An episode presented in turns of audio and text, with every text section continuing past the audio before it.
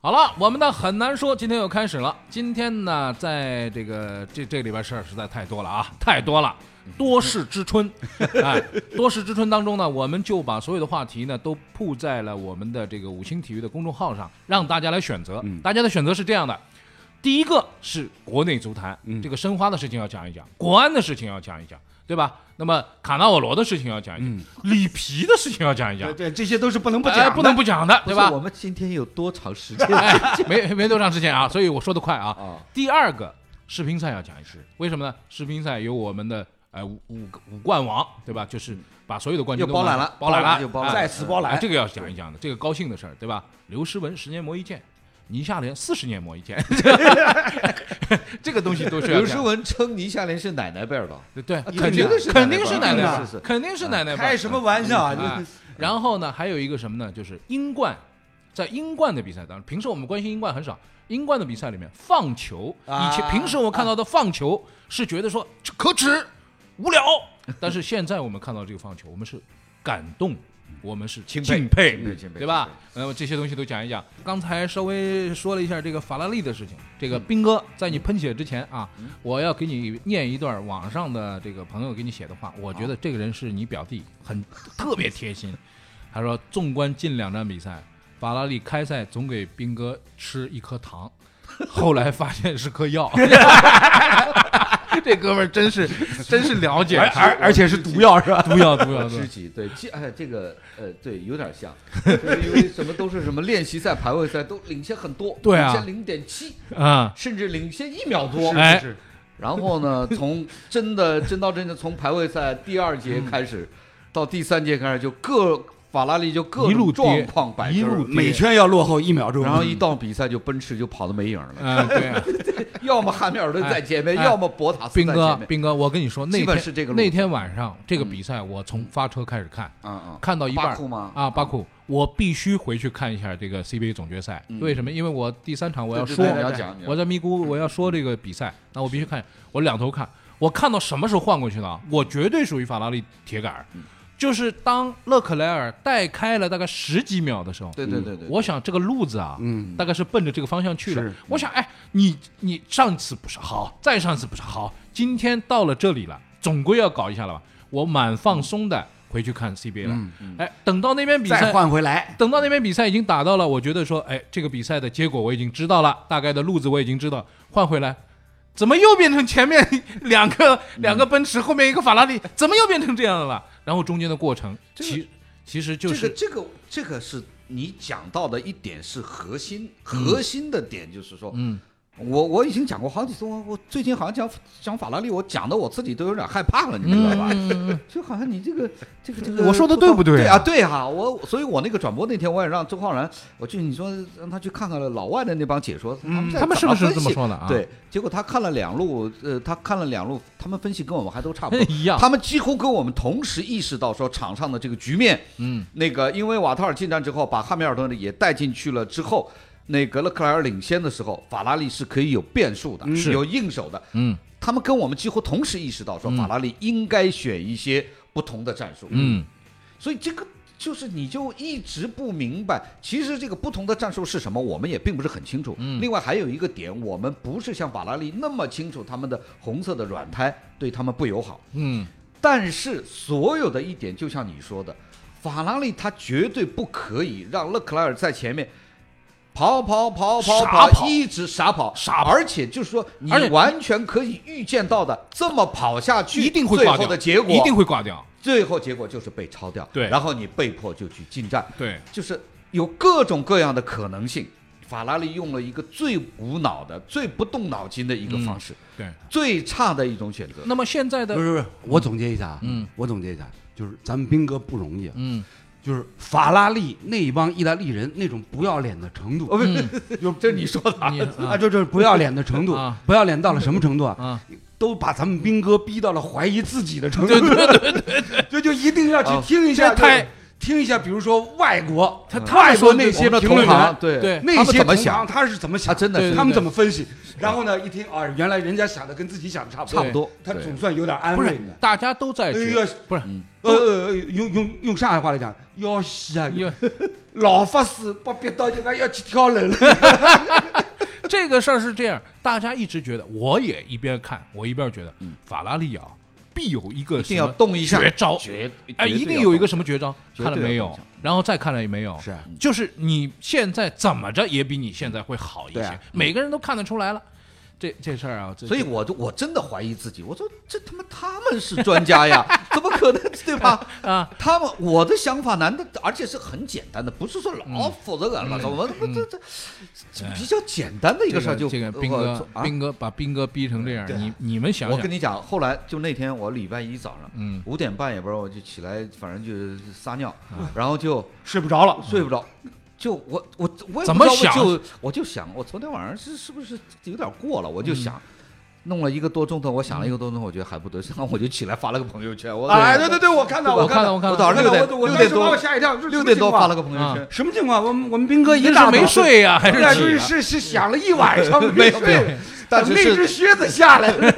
早上五点半啊醒了就睡不着了。对啊我以前没发生过这种情况你们想一想，你们法拉利啊，在听我们节目里边说法拉利在法拉利工作的人，可能不一定听得到，听到也不一定听得懂。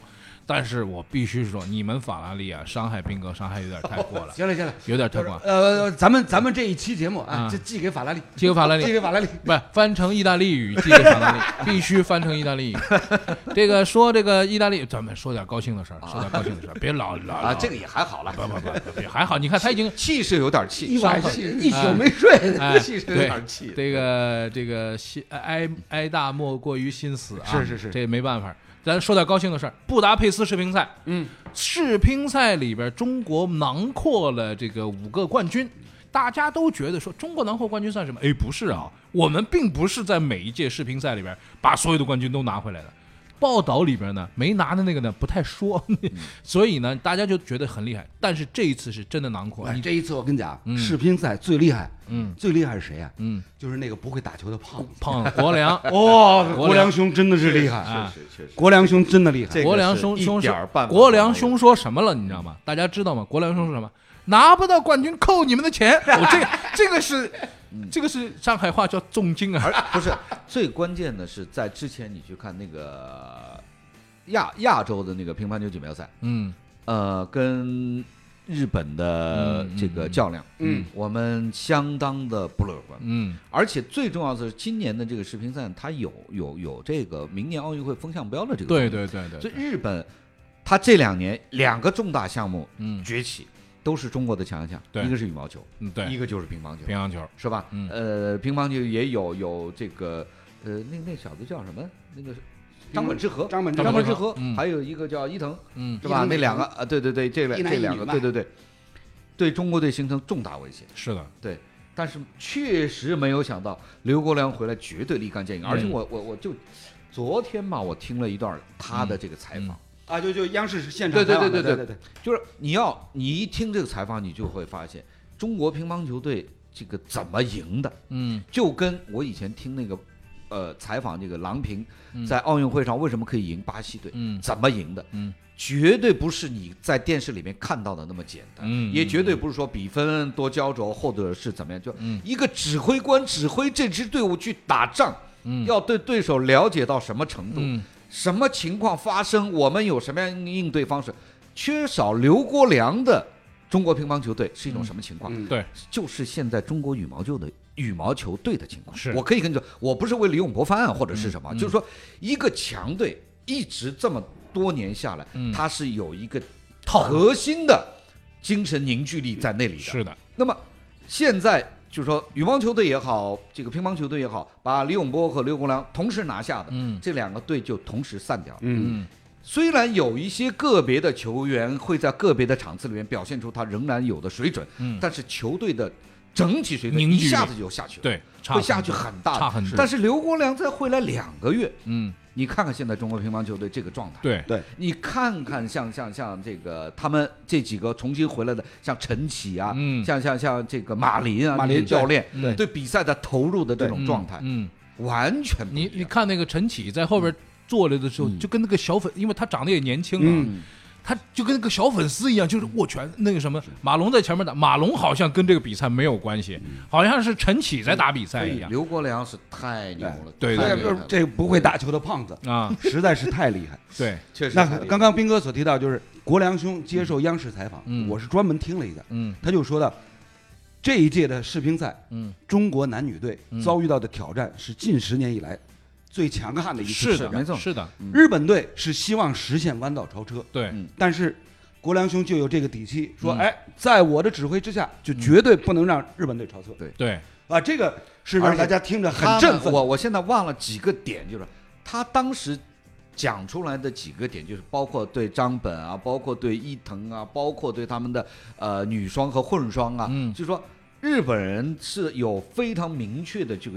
行进线路的，攻击他们像打仗一样的，在哪几个点上我要怎么来攻击，他都是瞄着东京奥运会的。对的，他说他也是分析，就你一看就刘国梁这种大帅的这种气魄，嗯。对日本人的进攻的思路非常清楚，嗯。头脑很清楚日本人的这个思路，嗯，他很清楚，看得很清楚，然后我怎么样来做操作我的工作，而且还有一个，还有一这个，我就发现说一个太牛逼一个了调整啊，一个什么调整呢？就是许昕嗯，许昕输了男单以后，嗯，第二天那个比赛打的就是这个叫难看，那个嗯混双的那个比赛打特别特别难看。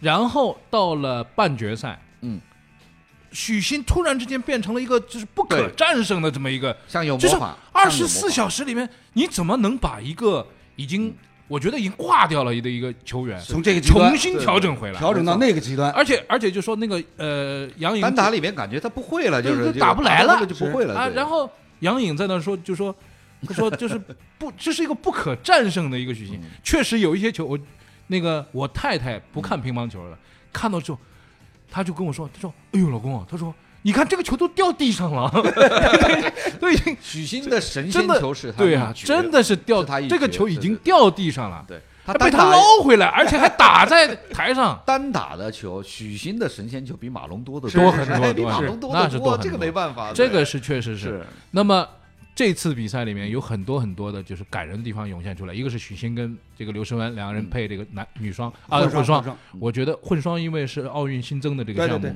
我觉得这块金牌如果不出意外的话，我觉得没看，没什么。现在刘国梁回来了，那嗯。么乒乓大局就比较稳。嗯，而且我早就我可以跟你说啊，那个张本也好，伊藤也好，这么年轻的球员，嗯。在东京的奥运会上他绝打不好。嗯，没打过奥运会，是这么年轻，奥运会的压力是是一般两球员你根本而且明年明年奥运会日本队又是主场，啊对对。这这种现压力场观众一吵吵，嗯。这这这种压这压力太大了压力太大。刘国梁现在再一回来，这乒乓这个四就环稳了，定定了啊这定了定了。啊，那羽毛球基本就歇了。我可以向你保证，对，呃，再要重新有这种团队的这种高度啊，中国羽毛球队啊，羽毛球是呃因为我比较喜欢嘛，羽毛球是羽毛球挺吓人，那个小个子那个小小日本那个小个子叫什么？我我一下子山口茜山口茜对，奥原希望跟山口茜，就是他输掉的比赛里面，他的执行力啊，嗯。就是我就不攻你，嗯。我就一直这样防守到一直到窝囊的死掉。山口茜跟这个这种这些你看的都这些执行力啊，我就觉得说，在战术组织上来讲，我觉得这个羽毛球这些日本球员所摆出来的这种态度啊，我觉得人家就是我没有想过今天一定要赢你，但我今天一定要把你这些东西全部给打出来。这个你可以想象，你去看那日本的两个主力的女选手山口茜嗯。跟奥原希望那身材，嗯，那身材哪是打羽毛球身材？个个儿比我还小，对啊，啊这都练女子举重小 小分量举重的对。对对，但是山口健在场上那种爆发力，这个四个点的他都到位的情况，嗯，你简直无法想，你都可以想象他的这种训练的艰苦程度是，绝对是但是疯狂的。但是他们却他们而且，呃，他包括他请了这个朴树凤啊这些嗯高水平的教练，嗯就是日本人为了东京奥运会花了极大的代价，所以啊，颇见成效。所以我就说，就说咱们经常说体育精神啊，体育精神是什么东西？体育精神不是说，哎，我瘸了，但是我要在那个跑道上，我要跳着，我要蹦到蹦到最后那也是，这那也是一部分，部分对吧？这是一部分。还有一个是什么？是一个有的时候就是一个主心骨。你说刘国梁在啊，啊，那差距太大。他们就是你知道，你知道像马边这个林啊什么为什么这个哭呢？嗯对吧？他们拿了混双之后，许嗯昕他们拿了混，他他哭呢？嗯他就是因为他其实受刘国梁牵扯，前一段什么一会儿这不上岗下岗，对对对压力很大嘛。对呀现在等于是释放了，他为什么哭？他是有一部分是为了要刘国梁哭。嗯你看，你回来把我们重新这帮兄弟，是我们重新来到台边上，啊台边上，我要是不争气，嗯，这不这我对不起大哥，对不起大哥，对不起大哥，这绝对就是。而且当年出这个事情太。有意思了，出这个事情的时候，当年刘国梁一被宣布的时候，你看看那乒乓球队里边那个乱七八糟那个那个状况是是，现在嗯回来了，我们不得做点样子给大家看看？我跟你讲，这其实是一个非常重要的体育的规律性的。是就一个球队，其实从呃，比如说从刘国梁的老师蔡振华开始，嗯蔡振华开始一点一点带起来，也是这样的。嗯蔡振华那个时候牛逼的时候，也是绝对说一不二霸气侧漏绝对说一不二。你乒乓球谁能插得上话？只有他发声音，嗯，没有任何人，包括那时候陆元胜、石之浩，嗯都是顶尖的教练。对但是总教练就是总教，练，所以没有话讲。所以话说回来了，这个东西啊，再一次向大家证明，这个是个体育的专业的的东西。东西啊，你要让专业的人来搞。而且说老实话，这么多年发现一个球员不容易，嗯发现一个这核心的种教练练这种级别那就的人更难。更难更难啊真的真的是更难。你想这次比赛里面还有很很多东西值得我们去去聊的啊，很多东西就是刘诗雯不容易，感感动的。嗯刘诗雯诗雯不容易那这这次世乒赛，咱中国队哭了多少人？对啊，哎呦是，是是是是，这个就是对对对女单结束以后，刘诗雯当场就在那儿嚎啕大哭对，哭。为什么嚎啕大哭？该哭吗？哎呦，我就是我平时我都因为他自己后来也说，他他都想放弃。对啊，因为那么些年被丁宁，十九十年十年。十年整整十年。十九岁拿被，被这个丁宁，就一直压着压着压着，丁宁一个，呃，李晓霞，李晓霞对吧？对，一直被压着。现现如今那时候郭跃对啊。都在对啊都，他都现现如今都有年轻的陈梦了。那么然后呢，在这个混双里面看到的刘诗雯那么强大，我看看女单到底怎么样？哦，女单怎么样啊？四比二赢丁宁，第五局十一比零，他打两个十一比零，打两个十一比零，打陈梦四比二两个十一比零，这两个十一比零，很多的朋友都在说，让让让一个两个嘛，让掉一个，这不难看的嘛？中国人打外国选手有这个传统，哎，对的有。这个传统。但是我我那天我跟一个朋友说，我说这个不是说不肯让，嗯，绝对不是不肯让，是不敢让。嗯，而且我觉得也是不可，他的这个，当然，我觉当然得其他人可气势上，其他人可能会让，嗯，但是刘诗雯他这个刘十年来这个对刘诗雯打丁宁哎啊我最好干你四个十一比零 啊。哎，这个这个没那么没那么狠我跟你说，他在场上绝对是，他在场上的那种状态，而且不能让你翻身。不不是，而且刘诗雯曾经讲到过一点，嗯，主席他们已经管刘国梁叫主席了，你知道吧？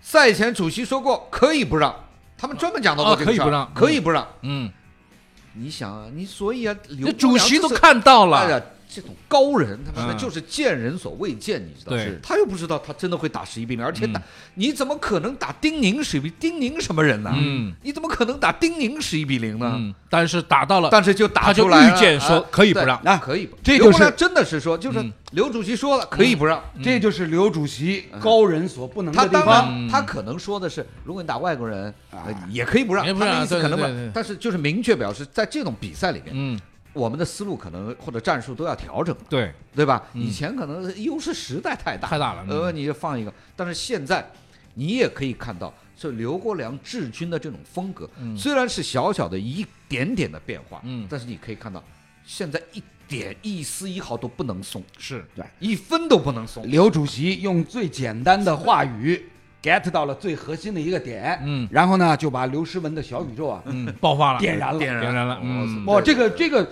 这么过去那么多年，连刘诗雯自己都没点到，你知道吗？嗯。你像刘主席帮他点到。他这个人呢，他这个运动员呢是哪一种啊？就是属于那种就是就是喜欢赌点气的那种人。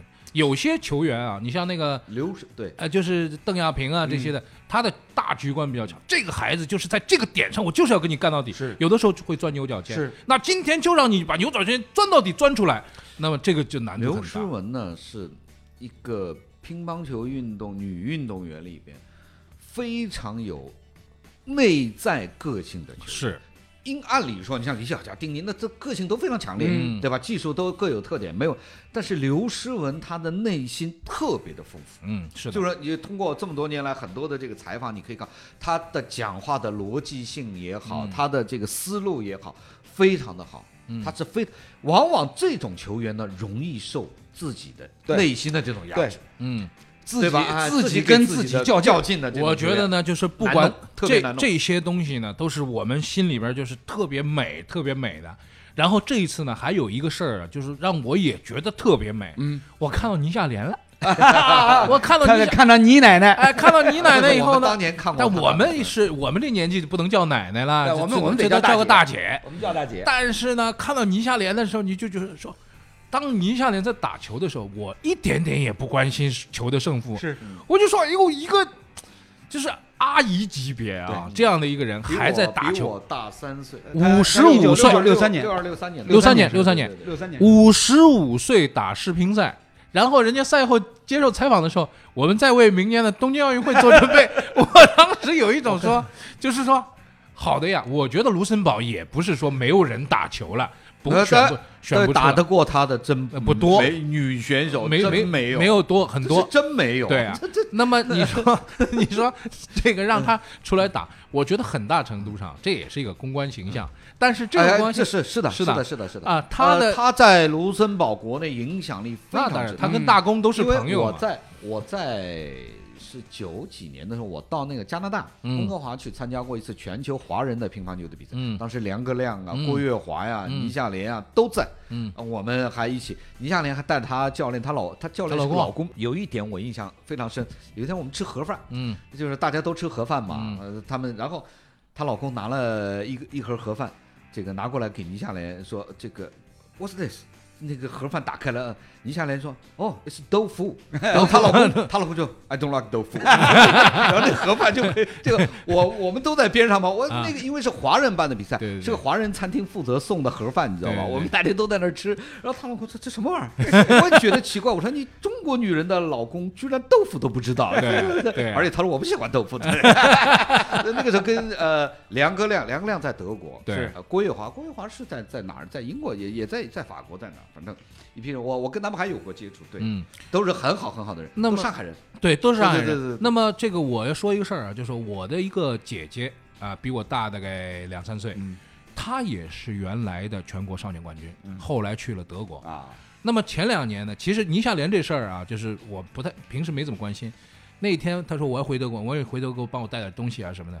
我说你回德国干嘛去？我打比赛。我说你好好教，你已经四十多岁了，你还打比赛？他说阿弟啊，你不要搞清搞错啊，直板快攻到现在那边都没有的。更没有了，现在没有有了。欧洲就更没有了，欧洲根本没有。没人这个，对啊，对，欧洲从来没有过，对。啊，所以他说我这个直板快攻，他那个板还是反面是光板，啊，是是是，反面光板。我说你这个光板这个就是咱们小时候打打的那个对啊，左这反手是推，正手是攻。对啊，但我说正脚，他他们现在我说应该还是打正脚，嗯，他是什么呢？他是这个，他还是反胶的这个反直板。我说你这个打法太怪，对啊，我就是个怪球手呀。他们一打什么比赛，一有紧张的比赛就派我上去，一看吧，我年纪很大了，他们就会比较轻敌嘛。嗯，然后我反手一来，哎，他就不行了。对 吧我说，哎，这个东西很有意思啊，就是打法上。所以倪夏莲的直板，但是大家发现没有，倪夏莲的直板反面不是光的，嗯反面已经贴上了长胶。嗯，他贴上长胶什么意思？倪夏莲其实一直在学习，他也把一些新的东西融入到比赛当中去。他一直说的就是一个人一辈子都要学他们，这些人呢，倒也不是为了在打什么比比分，他们真是喜欢乒乓球。就这喜欢啊已。经完全是享受啊而且乒乓球这个呢，确实对哪怕上点年纪的，呃四五十岁都都都都很很好。嗯，不，以咱们倪大姐，以咱们倪大姐这么多年，二十一次参加世乒赛，嗯，这就是二十一次，对对对，这就已经是什么入了化境化，境，对对对。入了化境，这种境界我们是可望而不可及的。对对对对对对，人一共五十多岁，人打了四十年乒乓球，四十乒赛，二十一次世锦乒赛，太吓人了那个老兄啊，非常吓人老。兄啊，你想，咱们小的时候第一次看到倪夏莲、嗯倪大姐打比赛，那是八几年，八三年的第五届全运会吧，差不多，差不多。是不是？不可思议，真的是不可思议。所以我觉得这个事儿就是世乒赛特别好反，正每届他一报名，对单打啊，他就来了，他总是打，就就非常非常开心。他的那个混双是输给了这个冠军许昕和刘诗雯，所以很正常。啊对呀。而且呃他他就每一刘诗雯赛前还是跟许昕说呢，他说我们要输给倪奶奶，你就完蛋了。我没法跟刘主席交代，真的真的，那真的就赛前还说呢，对对对，两个人两个人加起来比倪夏莲大两岁，这个太可怕了。哎呀，这个好玩的事儿。嗯。另外一个事儿呢，我觉得这个礼拜咱们又要说一下啊，英超的比赛，咱们天天看。英冠的比赛其实大家并不关心，跳的有点啊，哎，但是英冠又怎么了？今年英冠的比赛里边出现一个事儿，利兹联队大家都是很熟悉的，他打这个阿斯顿维拉，其实这两支队都已经降级了，都在这个呃英英冠的比赛。嗯。这是四月二十八日第四十五轮英冠的一场比赛。嗯。利兹联呢，因为拿这个阿斯顿维拉的一个球员摔倒以后受伤的这个时间，嗯，他们进了一个球。哦进了球之后呢，阿斯顿维拉不干了，就就就一直攻击那个球员，什么发脾气啊，拉拉球衣啊，裁判上来分开了。这个时候，利兹联队的主教练在场边大声呼喝，并做手势说：“把这个球还给人家，不是他他他说的是让他们进球，让他们进球，让他们进球。等于说把这个球还给人家嘛啊。而真的还了，就不防守，然后就让也不防守，进进去了。问题是什么？这场比赛因为是四十五轮，它并不是一场普通的联赛，哦，关系到晋级的比赛，他们关系到利兹联队如果如果赢的话，有机会直接升级。对，那么他们利兹联队这样呢，就把另外一支那个是什么球队？把谢菲尔德联队给升上去了。把把把谢菲联就送进英超了。他们自己因为这场比赛的平局，要去打这个升级附加赛。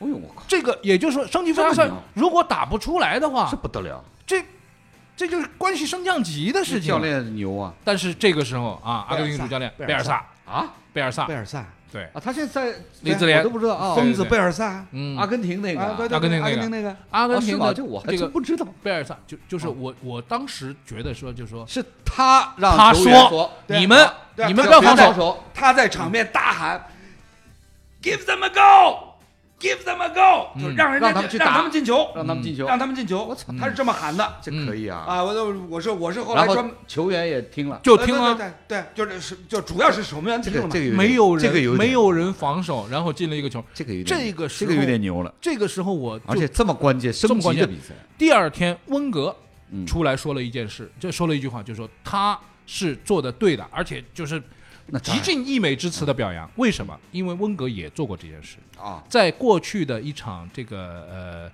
呃，这是这是足总的比赛，足总杯的比赛里面，他们打了一支二流球队，就是一支很低级别的球队，但那场比赛当中也是快打完了还没赢，所以利用了人家的一个受伤的那个时间，赢了这场球。嗯，温格是怎么做的呢？我们要求重赛，英足总不同意，你们要求重赛，我就罚你们钱。嗯，温格说罚钱就罚钱，我们就是要重赛。然后他们真的重赛，当然重赛呢就把人打得稀里哗啦。但是无论如何这不，一样，这个无论如何，跟现在在对呀。英，甲升英超这个还得了？我我跟你讲，在在在在英格兰足坛呢，类似这样的啊类似这样的义举，嗯。还不少吗？好不少不少。哦。我现在印象当中是呃零一年还是零二年，当时有传统。一场英超联赛，嗯。西汉姆联队对面是谁我已经忘了，嗯。当时也是对面那个队有球员受伤，嗯。然后呢西汉姆联队这边呢就是一看裁判没吹停比赛，嗯，对啊，然后就发了。嗯。进攻以后呢传中嗯。传中传到禁区里面，嗯。结果当时西汉姆联队的著名的意大利球星嗯。迪卡尼奥嗯，就直接把球抱在怀里面，嗯。哎，裁判一看，哎，你这个手手球，嗯，正准备要出牌，然后他他跟跟裁判说，那边受伤，那边受伤，那边受伤，那边受伤比，赛停了，我们不进攻，嗯，我们不进攻。对，这种就是就说按啊上来这种事儿会在中超发生吗？嗯我觉得我觉得，比较难比较难，比较，我觉得比较难。如果发生了，就我们可以到 第六大联赛。我不知道我们是对对，第六大联赛接近我进入五大联赛就是第六大联赛，就是说就这件事儿你，别以为是笑话，这是真的，就是说我跟大家说，球品啊，对啊，你这得到了一定的层次你对这个比赛理解到了这个程度，对对对对你就像斯诺克比赛里面，嗯有一些情况下，就是一个人瞄球啊，瞄完之后嗯突然站起来了，跟裁判小声说了一句，自己坐下，对。对手都不知道干什么。丁俊晖不是这样啊？对啊碰到了，碰到了。我刚才碰到人家了没看见没镜头啊，然后那个主播电视台就是嗯。拼命的去回放那个镜头，接触点，看不到的，嗯对对，因为真的某一个角度你就是看不到的。他说我碰球了。嗯。那么像这种情况下，就是全场一定是报报以热烈的掌声。这个是人类体育共同的感情嘛，这也是体育精神。体育精这个是神体育精神的对最高境界。对哎大家经常为什么来玩经常我们这一段讲啊，就是体育精神到底是什么东西？除了那个蹦着跳着跑完比赛以外，你干嘛老提这个？因为我觉得都是啊，那也是也是也是一哎部分体育精神，但是很重要的是体育本身对于我们的价值，对，包括乒乓球队，对包括这些，这些都是体育精神。体育精神的内涵是非常丰富的，是，它的外延的表现有多种不同的形式。嗯所以今天呢，我们这一趴，嗯从世乒赛开始，嗯，从不会打球的刘主席开始，嗯嗯胖的刘主席开始，是吧？到这个刘诗哎雯，你们不要再说这个到到梗了你。奶奶，啊是吧？到疯子贝尔萨，对。都是体育精神体育的各精神的种不同的外在的表现。所以呢，今天这个跟大伙儿大伙儿一块儿分析体育精神，大家有没有感觉到这种感觉啊？我觉得这是我们每个爱体育的人都有的。就是我们在说这些事情的时候，你们会不会觉得有一阵一阵的鸡皮疙瘩，会有那种想哭，但其实现在没有眼泪，有那种没那么夸张，因为别的是你年纪不要大了煽情。你年纪大了啊你年纪大了，你哭不出来。哎他只有煽情，煽情不也是不要体育精神不要烂一个部煽情，外延的一部分吗？你我跟你说啊，那斌哥呢，不要现在就是滥煽情能能喷血，不能 流泪。好 了好了，斌哥，斌哥还在法拉利那边打是转。是是是，好了，我们不煽情了，大家尽情的享受体育带给大家的所有的感受，不仅仅是快乐。啊、接下来要讲一讲仁济医院了啊，这个沪语版 这个仁济医院这个事情总归总归是要讲的，啊总归是要讲。好，这一段我们休息一下，一会儿回来。